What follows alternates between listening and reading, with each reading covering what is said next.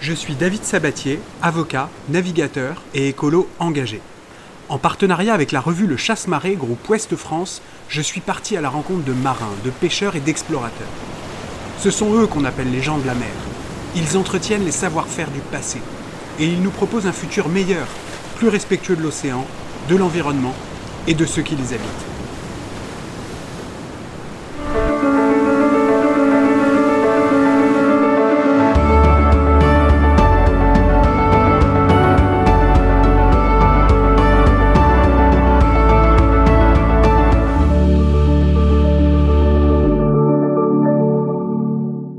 Aujourd'hui, je vais vous présenter un véritable dauphin. Il a 27 ans, il s'appelle Philémon Darbois et c'est le skipper d'une réplique d'un vieux gréement qui s'appelle Greyhound. Il fait combien en longueur ce bateau? Alors, euh, à la flottaison, il fait juste sous les 20 mètres. Voilà. Et euh, hors tout, euh, il fait environ euh, 31 mètres. Donc, il a quand même pas mal au niveau du, du bout dehors et puis du balestron à l'arrière. Moi, je connais pas de bateaux de la même taille qui ont autant de voiles, mis à part les bisquines. Ici, là, on voit les berres deux bateaux à rame qui viennent, euh, hop, euh, jusque Juste là, là, presque. Et euh, vachement plus loin en arrière aussi. Donc on en a deux, un de chaque côté, euh, des bateaux avec 5 personnes chacun à bord. Donc on peut transporter quasiment tout le monde. Oui, oui, oui. Donc en cas d'urgence, tout le monde ne peut pas venir. Cinq. Il y a une histoire de 30% dans les règles. Oui, oui, si vous- Mais je crois que c'est l'assurance- 30% en plus, normalement. bon, bah ça, pour ça, bien sûr, on a les, les radeaux de survie. Que je ne suis pas prêt d'utiliser. Des petits canons décoratifs, Alors, des petits canons décoratifs qui sont euh, très vrais. C'est des canons qui étaient repêchés sur une épave euh, incroyables. en, euh, dans, un, dans un banc de vase euh, en Cornouailles aussi. Et du coup, euh, il y a marqué 1864, la dernière fois qu'ils ont été reforgés. C'est bien ça, ouais, ouais. Avec Les Chris- deux nouveaux propriétaires est artificier. Ah, Et du donc il coup, peut euh, s'en servir. Ah il- oui, Du coup, il a le droit de s'en servir. on fait un petit tour. On est en chantier D'accord. pour l'instant parce que euh, là, on part dans, dans deux semaines et j'aimerais bien pouvoir faire des navigations Ah, vous partez dans deux semaines On part dans deux semaines. hein. Et vous faites quoi comme tour alors qui, Euh, Quel est le programme de navigation Là, juste notre projet là dans l'immédiat, Oui. c'est de pouvoir remettre le bateau en route et d'aller faire des navigations d'essai. Là, en, en baie de Douarnenez, euh, après on fait voile vers l'Angleterre. Et euh, pour le 13 avril, aller faire l'inspection. Donc là, c'est une inspection de quelques heures. On fait euh, tout- tous les équipements de sécurité du bateau, euh, équipements de communication, navigation, les extincteurs, euh, pff, et puis euh, pompe de cale. Ici, c'est la, la cabine de navigation. Ah, C'est pas du tout d'origine, ça sur les plans. Euh, mais ça permet par contre d'avoir une super vue dehors. Ah, il n'y avait pas de cabine comme ça Non, il n'y en avait pas. En général, c'était une toute petite. Oui. Euh, mais là, la différence, c'est qu'en fait, en dessous, on a une salle machine. Donc, on D'accord. a un petit moteur et un générateur. Et, euh, et, euh, bah, du fait, en fait, ça, ça va soulever le, le, le Le plancher. Et du coup, après, euh, si on l'a, là, en fait, on voit le, le niveau du pont ici. Et donc là, on n'aurait pas du tout d'espace. Très souvent, on va se retrouver à manger ici ensemble. euh, Ça permet de naviguer au sec. euh, Exactement. donc Voilà, alors navigation au sec, de toute façon, la navigation se fait. euh, Enfin, La barre est, la barre est à l'extérieur. Et euh, donc, là, tu es tout le temps euh, euh, en pleine météo. Mais euh, tu peux avoir le euh, navigateur qui est ici à la table à cartes et qui a une vue dehors qui peut euh, passer ses infos directement au barreur. T'as Voilà. pas de pilote automatique. Bah, ça dépend du nombre de personnes qu'on est à bord. Si on est trois, il y en a trois. euh. Ok. Donc là, euh, tout de suite, bah, on rentre dans un endroit vachement plus sombre. Et on arrive dans la cuisine. Et donc là, vous avez un- une grosse euh, gazinière électrique et un four mixte. Alors moi qui ai fait la bible de la cuisine à bord, vous avez vraiment un équipement de, de resto, quoi. hein. Vous avez une belle cuisine, hein C'est pas mal. Alors, euh, tu remarques tout de suite qu'on n'a pas de la vaisselle. Hein Ouais, bah ça, je je ne crois pas avoir déjà vu Heureusement. à la vaisselle sur un bateau. Ouais, hein, ouais. D'accord. Donc t'aimes bien cuisiner Ouais. Tu cuisines quoi Et bien sûr. Bon, moi, je, je suis pas mal dans le, dans le cru. euh. Puis euh, dans, dans toutes les salades. euh, Et les trucs que tu les manges soupes pas crues. Je suis pas du tout. euh, je, je suis pas l'impression d'être un puriste. Bon, déjà, je suis végétarien. Et puis, je vais, ouais, je vais plutôt euh, faire en sorte que chaque jour, je mange majoritairement euh, euh, des choses crues, vertes. euh. Bah, juste de l'autre côté, on a un, un petit salon. On a la porte étanche fermée, on garde la chaleur. Et là, justement, c'est la pièce ici où on va se retrouver avec euh, la cabine capitaine et euh, la cabine cuistot. Et il peut embarquer combien d'équipiers ce bateau? Alors, en tout à bord, on peut être 15. Et vous avez besoin minimum de combien de personnes pour le faire euh, Il faut être 5. Moi, je suis content si on est plus. à 5 C'est très fatigant comme bateau. C'est très fatigant. Moi, j'ai déjà essayé à, à 3 avec euh, l'ancien, avec Marcus, l'ancien propriétaire, Oui. euh, c'était, euh, très sportif, voilà, en, en faisant aussi la nuit, euh, parce que finalement, comme il faut barrer tout le temps, c'est très physique. Et euh, il suffit d'avoir une petite météo euh, un peu moyenne où il faut changer les voiles, et tout est très lourd. Là, c'est du vrai challenge. Ouais. Ok, Ouais, donc je ce sera- pas le refaire. Ça. Vous ne serez pas à 3 pour aller au Groenland. On sera clairement pas à 3. Ok. au maximum, je pense qu'on sera genre 10-12. Parce que euh, on a aussi beaucoup plus d'affaires. Il va falloir stocker du bois pour le poêle, parce qu'au Groenland, ça pousse pas beaucoup. Non. Bizarrement. Non, et du coup, on pense même à avoir du bois ici, là. Ah, entre les barreaux de pont. Euh, voilà, et donc là, tous les stocks de bouffe euh, qui avant étaient répartis dans le bateau, euh, tout est par ici, et dans la cabine du cuistot. Du coup, euh, t'as plus besoin de réveiller quelqu'un euh, pour chercher euh, Oui, la boîte de flageolets. Donc là, au milieu, il y a une grande table, mais en fait, c'est aussi notre cuve à eau. Donc là, on a une tonne d'eau euh, à l'intérieur. Par l'extérieur, quand le bateau est sorti de l'eau, t'as un, T'as un machin un carré de plomb euh, qui fait euh, quasiment la longueur du bateau. Ouais. Finalement, on se retrouve avec la même forme de coque, mais à l'origine, un bateau comme ça, le lest, il était à l'intérieur, et là, il se retrouve à l'extérieur. Donc finalement, Ça euh, stabilise beaucoup le ça bateau. stabilise beaucoup, voire trop. Du coup, la, tension, euh, ben, elle se répercute sur le gréement. Il n'a pas beaucoup d'étais, nos bas de une, ils sont presque pas étayés du tout. Il faut être très rapide, ouais. Ouais. Et puis, Faut euh, choquer tout de suite. moi, j'ai déjà euh, perdu un mât sur ce bateau. Qu'est-ce qui s'est passé? on l'a, on l'a récupéré. Euh, non, bah, on, traversait le golfe de Gascogne avec euh, l'ancien propriétaire. Et, euh, et c'était juste un, combo de, de mauvaise météo, changement. euh, et du coup, nous, euh, on va utiliser les basses voiles. Donc ça, c'est le premier étage. euh, qui elles sont déjà assez grandes, donc ça couvre tout le Bama. Les Bama, on les a là, et euh, là on a, enlevé les mâts de une, et euh, ceux-là, quand on les rajoute, là-dessus, on a un hunier plus un perroquet en français. Et, euh, et euh, du coup, ceux-là, on les utilise que quand euh, la mer est relativement plate aussi. Pour une raison euh, quelconque, le vent était euh, de Sud. euh. Et du coup, on tirait des bords, mais euh, il y a toujours cette houle euh, de euh, ouest, euh, nord-ouest. Et du coup, il y a sur un bord, on était avec le nez dans la houle, au près. Et du coup, là, nous, on a un bout dehors qui est euh, qui a pas du tout de quête, quoi. Il est tout droit et il fait 10 mètres, voilà. Et il s'est planté beaucoup de fois dans l'eau. Bon, et nous, on savait que ça pouvait se passer, et, euh, et là, euh, quand, euh, forcément, il faisait nuit, il pleuvait.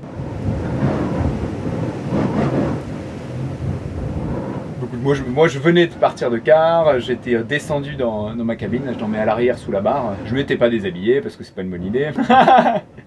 et euh, et j'ai juste entendu un pied qui ouvrait d'un coup la- le panneau.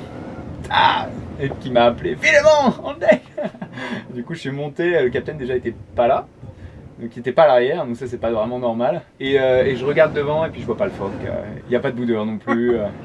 Et euh, donc effectivement là, le bout était à la traîne, le bateau, il avait viré de bord de lui-même parce qu'il n'y avait plus de pression à l'avant. On était à contre, à la cape. Un bout dehors qui s'était mis du coup au vent de nous et euh, qui avec chaque vague, euh, il faisait comme un bélier, il surfait. Il Donc voilà, du coup coque. là on s'est concentré à le, le faire remonter.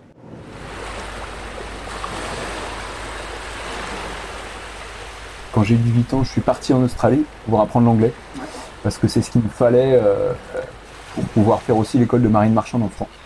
C'est pour ça que je l'ai pas fait plus tard. Parce que finalement ça m'intéresse pas tant que ça.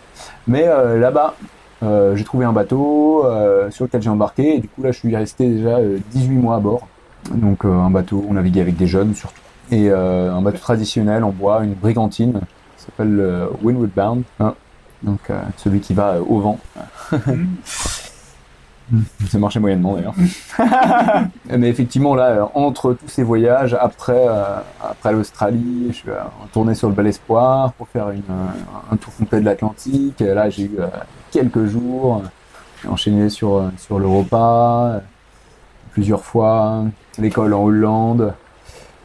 Et euh, oui, il y a un moment, ça a été un petit peu un rythme euh, effréné. Et puis, je, quand je débarquais, je savais plus trop euh, où j'en étais, qui j'étais.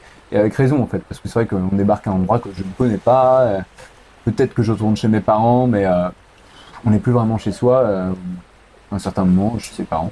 Du coup, c'est là qu'au bout de plusieurs années m'est venue l'idée d'acheter mon premier bateau pour essayer d'arrêter un peu ce rythme, tout simplement, ouais, ouais. Parce que je sais que j'avais besoin de faire quelque chose. Et donc là, je me suis mis à rendre ce bateau habitable. Donc, je l'ai isolé complètement avec du liège à l'intérieur, du liège apparent. Et puis j'ai installé la poêle à bois dedans. Voilà. Euh, et du coup, j'ai installé ça pour pouvoir faire mon hivernage en, en Hollande. D'accord. Parce que là-bas, l'hiver, des fois, c'est bien froid. Et d'ailleurs, mon bateau, j'ai été pris dans la glace avec. C'était super. Moi, j'ai adoré. Je pouvais faire du patin à glace à côté du bateau. Et puis, c'est là que j'ai fait ma deuxième année d'école euh, en Hollande, en habitant sur mon bateau. Ça m'a fait du bien aussi. Euh, de quel point de vue? Bah, Ça m'a fait du bien d'habiter sur mon endroit personnel et, et qui va du coup beaucoup plus. C'était la première fois que je pouvais me lancer dans, euh, dans une vie de tous les jours où je décidais de tout, donc de mon mode de vie. Et donc ça veut dire euh, justement euh, essayer de voir est-ce que c'est possible de faire tout l'hiver en me chauffant que avec mon poêle à bois par exemple? Parce que tu mets pas de bois dedans, forcément qu'est-ce qui se passe? Bah, Il se met à faire froid, il se fait à faire la température de l'extérieur. J'ai isolé avec du liège, donc ça veut dire que avec la couche de, de, fil, de verre, il y avait 10 mm de liège, 1 cm de liège. C'était ça mon isolation. C'est vrai que c'est pas tellement aux normes euh, actuelles. Et, euh, puis euh, je voulais voir ce que ça donnait aussi d'habiter dans un petit endroit. et à côté de l'école, j'avais mon boulot, donc à terre cette fois-ci, enfin à terre. Je naviguais, je, travaillais sur des bateaux qui ne naviguaient pas à ce moment-là. Je faisais du du, du gréement, du vernis. Et puis je me suis mis à travailler aussi à, à ce moment-là pour l'école. Et là où je retourne régulièrement maintenant j'ai donné des cours particuliers aussi euh, de, stabilité, euh, un petit peu d'astro, parce que euh, effectivement, je, moi, pour moi, ce que je ressens, c'est qu'on n'est pas vraiment fait pour vivre sur la mer. C'est c'est pas un endroit, c'est pas hospitalier pour nous, clairement pas. après, moi j'aime beaucoup la mer parce que ça me pousse dans des directions vers lesquelles il faudrait que je trouve beaucoup plus de motivation à terre pour aller. Donc là, je suis mis en vraiment en face de ses décisions. Euh, euh, c'est vraiment du, moment présent la mer, tout le temps, tout le temps, tout le temps. Si tu essaies de t'arrêter un petit peu, de ne plus penser à rien, tac, il y a, une écoute qui casse, le, vent change de direction, il y a des dauphins à aller voir à l'étrave et tout. Du coup, là, euh, cet aspect-là, j'aime beaucoup. Après, sur, sur un bateau, je pourrais jamais faire mon potager. Je pourrais essayer, mais ça me prendra tellement d'efforts de faire quelques mètres carrés alors que la Terre, ce serait trop facile. Donc la Terre est effectivement pour moi un peu plus faite euh, pour nous. Et euh, donc moi j'aimerais bien, pour répondre à ta question, à un moment euh, habiter à Terre, voir ce que ça fait. Et donc si j'habite à Terre un jour, j'aimerais beaucoup habiter dans une de ces maisons en, en, terre. C'est un dôme en argile. Il y a un gars qui en construit en Bretagne, qui s'appelle des Love Shack. Tiens, non, je sais pas, mais, mais ça me plairait beaucoup d'habiter, pour le coup, venir sur Terre et habiter dans la Terre. Donc c'est avec, avec, un gros puits de lumière au plafond et puis, euh, et puis pareil une petite cheminée euh, ou un petit poêle à bois. Tu veux un petit espace quoi c'est Ouais, moi j'aime beaucoup euh, les petits espaces. Hein. ouais. ouais. Parce que le grand espace de toute façon il est dehors. Hmm. À partir du moment où tu construis une maison, je, je m'en suis bien rendu compte, ben, il faut s'en occuper. Mais comme pour un bateau. Hein. Et, et, du coup, tu pars moins. Pour l'instant, moi, ça ne me motive pas du tout à en avoir eu. Je veux vraiment faire euh, une chose à la fois. Là d'ailleurs, voilà, j'ai deux bateaux pour l'instant, et c'est un de trop, clairement. Je, là, il faut que j'en vende un, mon petit bateau, là, des de mer, et que je me concentre euh, sur mon endurance. Euh. Après, socialement, c'est compliqué aussi. Hein. Quand t'es marin, tu... Je veux dire, la vie sociale est plus compliquée parce que es, par hypothèse, t'es pas là. Est-ce que c'est quelque chose que tu as vécu, toi? Oui. Oui, je l'ai vécu. ça, c'est très clair. Ça a été une, une grande question, d'ailleurs. Hein il y avait quand même un gros point d'interrogation euh, dans la tête. Euh, parce que effectivement, moi ce que j'ai ressenti beaucoup euh, depuis que je suis, je suis né, c'est que sur les bateaux, on va rencontrer par un concours de circonstances plein de personnes vers qui, en tout cas moi, je n'aurais jamais été à terre. Et là, on se met à les rencontrer, à les, à les connaître beaucoup plus que, que quelqu'un qu'on rencontre à terre en général, parce qu'on passe 24 heures euh, sur 24 ensemble à bord. Et c'est euh, dans des épreuves en général, des, choses, des moments forts de la vie, parce qu'il y en a beaucoup sur un bateau. Euh, du coup, cette partie-là m'a beaucoup intéressé, mais c'est vrai qu'au bout d'un moment, je me suis rendu compte que j'aimerais bien rencontrer des gens vers lesquels je sens que j'ai envie d'aller. Parce que ça, il y en avait. Et c'est bah, compliqué en fait. Ça arrive que par hasard sur un bateau. Et euh, ça arrive par hasard, mais du coup, tu sais pas trop. Euh, comme sur un bateau, de toute façon, les gens se compte, tu sais pas trop si c'est toi qui étais attiré vers cette personne ou pas, si tu avais envie de, euh, de, de parler, d'aborder un sujet, un autre. Et du coup, c'est pour ça aussi que je me suis acheté un bateau.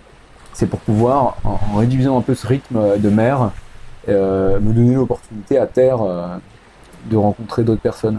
C'est étonnant quand même, parce que t'as- la majorité des gens qui partent en mer, c'est pour accéder à une certaine forme de liberté, ou pour se libérer des contraintes liées à la Terre. Et, euh, et toi, ta vie en mer est vécue comme une contrainte, et la vie à terre est vécue comme une certaine forme de liberté. Ah bah, je sais que tous ces éléments que je trouve en mer, euh, je peux les trouver à terre aussi.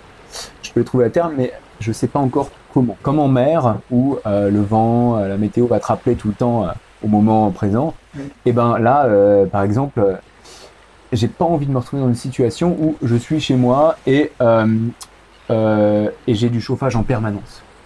Euh, je veux que j'ai du chauffage quand je mets du bois dans le poêle, quand j'ai été le chercher et le découper avant, et ensuite, quand le bois a fini de brûler, eh ben, il faut que je me relève et que je continue. Il faut que j'aille chercher mon eau. Je vais chercher et je vais pas avoir un tuyau pour remplir la cuve, non, je vais avoir des bidons comme ça, je vais sentir le poids de l'eau aussi. Et comme ça, après, je vais aussi en utiliser moins. Je sais ce que ça coûte. Tu vois, au niveau effort. Attends, au niveau fric, parce que si on en a, du coup, on sait pas comment c'est. Donc ça, ça m'intéresse. C'est, là-dedans que je vois la simplicité. euh. Et puis ça aide à avoir moins parce que du coup, euh, si je fais tout, euh, et si tout passe par euh, physiquement parlant, et ben, je peux pas en avoir beaucoup. C'est pour ça que j'ai pas envie d'avoir un bateau trop grand non plus. parce que là, ça fait beaucoup de bois hein, à couper. Là déjà, je vais voir avec le prochain. Et puis après, je viens naviguer sur le bateau des autres. Là, c'est très bien, tu vois, ce bateau-là, moi, je l'aime beaucoup. Oui. Euh, C'est bien de naviguer. Moi, j'ai C'est- toujours navigué sur le bateau. Eh, des autres, et tu vois très très bien. on est d'accord.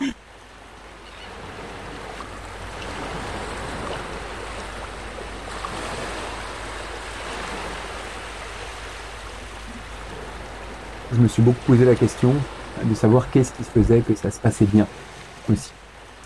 Parce que, euh, un peu comme euh, quand, euh,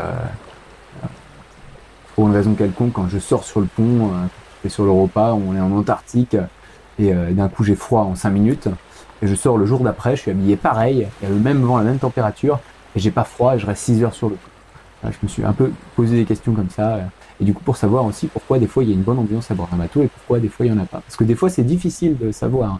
Il suffit de pas grand chose, euh, dans un sens ou dans l'autre. Mm.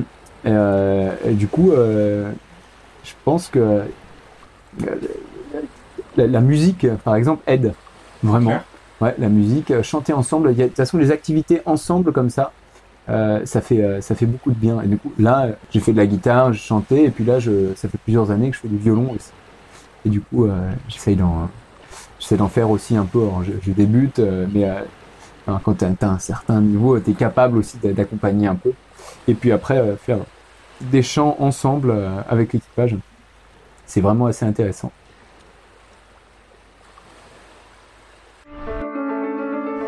Les gens de la mer, le podcast. Un épisode proposé par David Sabatier, coordination Maud Léné-Corrèze et Gwendal Jaffry pour le chasse-marée, réalisation Théo Moulec et David Sabatier. Pour en savoir plus, rendez-vous sur lechasse-marée.com. Pour nous écouter partout et tout le temps, rendez-vous sur Apple Podcast, Spotify, Deezer, YouTube, j'en passe et des meilleurs. Pour nous parler, rendez-vous sur Twitter, Instagram ou Facebook. Et pour ne pas rater les prochains épisodes, n'oubliez pas de vous abonner sur vos plateformes préférées.